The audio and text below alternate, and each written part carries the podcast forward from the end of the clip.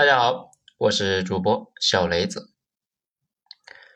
为啥东南亚富豪那么多华人？文章来自于微信公众号“九编”，作者二号头目。四月份的时候，福布斯推出了最新的二零二一全球亿万富豪榜，这大概呢翻了一翻，看着变化不大。整体感觉呢，是这些人的财富因为去年的疫情不但没有缩水，反倒是还有很大的增加。以前呢都没有想过百亿级别的富翁还能够一年身家翻倍这种操作。仔细看了一看，发现一个事情，就是看到来自东南亚国家的富豪名字呢几乎全是华人名字。这个倒是不意外，毕竟这个状态也持续了好多年了。万事有因必有果，有果必有因。这个结果呢，有点反逻辑了。于是呢，咱们就查了一下资料，发现啊事情比较复杂，值得单独呢来说一说。首先，我们来讲东南亚华人。首先要说的呢是东南亚华人呢历史非常久远了，唐代之前就有华人去那里啊经商贸易。几千年来，华人在南洋航海、经商、做工，就从来没有中断过。是的，没有中断过。虽然规模呢不等，但是啊，中国的海外贸易从来没有停。有时候中国战乱，贸易萎缩，这个时候华人去南洋躲避战乱谋生的就更多了。这一旦国力恢复了，海外贸易的巨大利润很快就会让中国的港口繁荣起来。中国人出海的数量呢，也会大大的增加。几十年来，对于中国古代闭关锁国的描述非常的夸张啊，说的是头头是道。其实呢，这些基本都是东南亚都没有去过的人编的。如果去过，就会发现大量的古代中国的痕迹，编的故事呢就不会那么多破绽了。其实呢，大家想想也知道，以闽南和潮汕人的偷渡能力。现在政府都管不住，更别说古代了。而华人在东南亚的历史呢，被欧洲殖民者切成了两段。欧洲人到来之前，东南亚地区不论是陆地上还是海岛上，按照地理边界有大量的割据政权。这个时候的华人呢，基本都是来做生意的商人，到了当地就待在港口附近，倒卖倒买商品来挣差价。这一来二去的呢，有的华人就在当地啊安家置业了。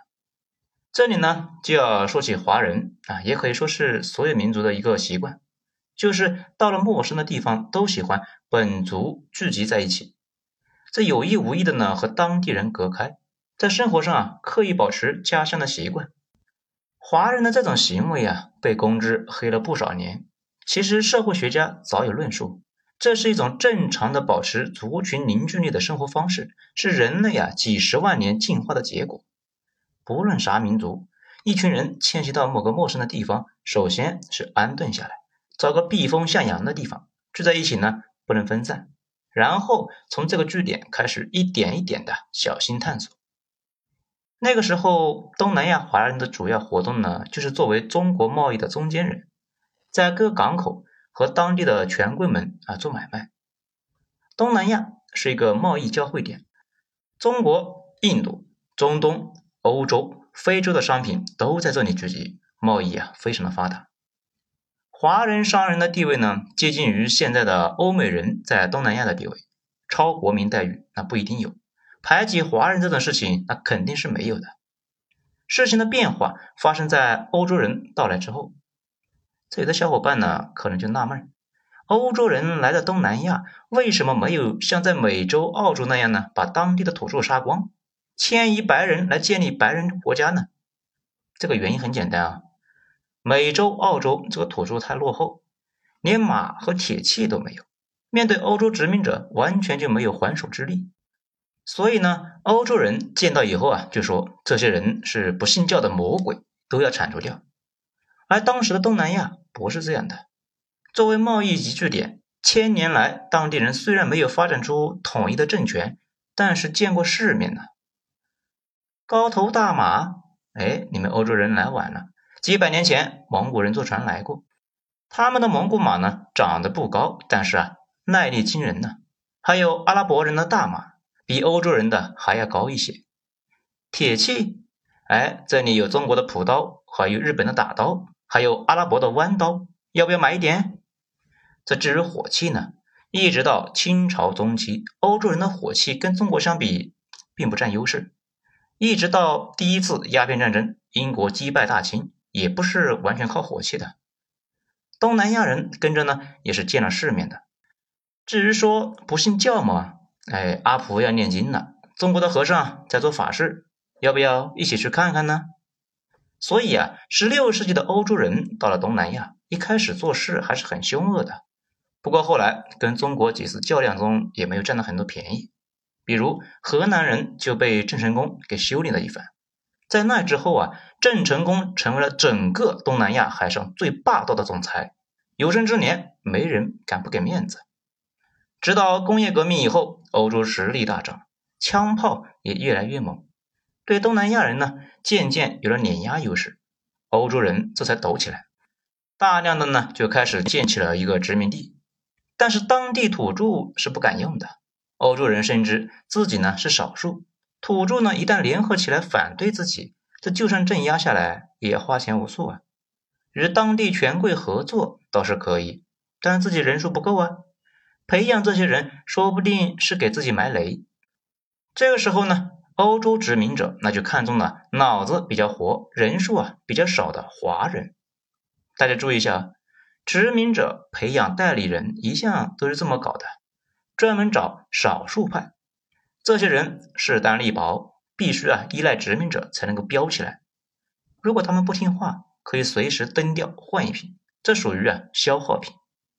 而且华人呢，不论怎么弄，也不过是依附欧洲的殖民者，不可能在政治上大有作为。那个时候，东南亚等于就是一个一个个的种植公司，华人有体力能吃苦的去种植园干活，有脑力的或者是做翻译，或者呢做会计，有技术的呢可以干工程人员，有管理的才能够可以做一个一官半职，有经商头脑的。可以代表殖民者打理生意。很快的，华人和当地的权贵成为了殖民者的代理。殖民者不需要做事，只需要吩咐一下即可。比起美洲、澳洲，很多白人呢还要自己啊辛苦的干活。东南亚地区的殖民者确实是轻松愉快。难怪呢，直到现在，很多欧美人还对此啊心心念念的。后来，这种代理制被移植到了香港和上海，出现了一个我们比较熟悉的名词，叫买办。这些代理人呢，业务范围那非常大，从工头到包税人，啥都干。这所谓的包税人呢，就是代替殖民者收税。毕竟收税这个事呢，太招人恨了，殖民者那不愿意自己去收。包税人提前呢，按照要求一个约定的数目先交了钱，后面啊能不能弄得回来，能挣多少，那就看你自己的本事了。这里呢多说一句啊，犹太人以前就没少干这个工作，所以他们被人鄙视和唾弃。等到怨气积累到一定的程度，国王就会把他们丢出去顶雷。所以呢，欧洲每隔一些年呢就会来一波排犹。有点像东南亚啊，以前呢，每隔一些年就会来一波啊排华。好，咱们再说第二点，华人富豪的崛起。东南亚呢，在工业革命之前，最大的用处是种香料和咖啡豆。以前说的香料群岛，那就在那一带。而且呢，咱们以前兼职过 Java 讲师嘛，那个编程语言 Java 就是从 Java 来的。程序员熬夜掉头发写代码，天天喝 Java。Java 问世之后呢，催生出了更复杂的需求，大家呢熬夜那就更凶了。那个 Java 群岛啊，就在东南亚，英国和荷兰曾经在那一带打的是你死我活啊。工业革命之后，东南亚又成为了工业原材料和农业品的产地，生产橡胶、石油，还有各种矿产。二战后期，日本呢发了疯的打美帝。根本目的啊，就在于他们要抢东南亚石油。东南亚是英美荷兰的一个地盘呢。为了防止美国报复，日本先下手为强，把美国给打了。二战结束之后，殖民体系崩溃了，欧美殖民者开始撤离，东南亚最上层从欧美白人就变成了当地的权贵、国王和将军什么的。这些人呢，都是殖民政府的官僚或者是殖民军队出身，说是独立，不如说是部门经理做了 CEO。从经济到国家体系，本质没有变化。对于这些人来说呢，不要说改造国家呀，治理国家这种事情呢，难度都太大。这唯一的办法就是老办法，以不变应万变。地方上本土势力保持稳定啊，继续呢沿用殖民时期的一个老办法，让华人继续控制经济领域。而且做买卖这种事情呢，本身就带有很强的家族性，在古代。能够看懂账本，会说多种语言，掌握谈判技巧，能够啊借钱融资，这些都是高端技能，需要从小刻意培养，慢慢的就成为了家族技能。这不是自家人，根本就不可能接触到做买卖的核心技术，只能够是一直当长工，也就呢慢慢形成了家族和地域垄断。中国呢这边有晋商、徽商什么的啊，动不动就是持续几百年。此外呢，权贵们在意的是权力。如果再把钱明着放口袋里边，那吃相就太难看了。这需要代理人，华商就是代理。也就是说啊，很多华人富豪的钱其实是政府权贵的，甚至说呢，多数都是政府权贵的。所以，华人富豪会得到那么多的特权，甚至呢，一些明显关乎政府民生的东西也掌握在华人的富豪手里边。这个事看着很反常，你要知道，这些富豪都是权贵的代理人，那也就好理解了呀。还有一个不好说明的原因，就如同当年殖民者想的一样，华人在各国当地没有根基，即使呢富可敌国，也不过是附庸于政府权贵，没有什么政治影响力。政府呢，即便有变化，也只能够是跟着变，随时啊都可以舍弃换掉一批人。也正是因为华人是权贵阶层在经济领域的代理人，在历史长期跟做买卖的打交道啊，进入了现代之后，华人们也在内部提携，内部分享经验。咱们上面说的那些东西啊，什么人脉、融资渠道什么的，都是内部闭环的，所以他们的势力在全球化的加持之下，那更加离谱，当地人更加就没有存在感。现在形势比较复杂，很难一句话概括。有的华人致富已经不再是权贵的包税人了，甚至有一些是中国的上市公司背后的控股人，这些财阀也全球化了。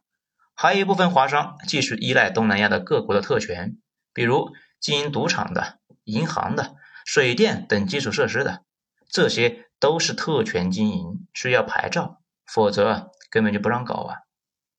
如果用一句话来概括现在的东南亚，可以用。弗里德曼说香港的那句话来概括，他说啊，香港是那种看着是自由市场，其实呢全是利益集团的独家生意，门槛呢会高到其他人没法入门，几个寡头在那里玩，整个东南亚其实也都差不多啊。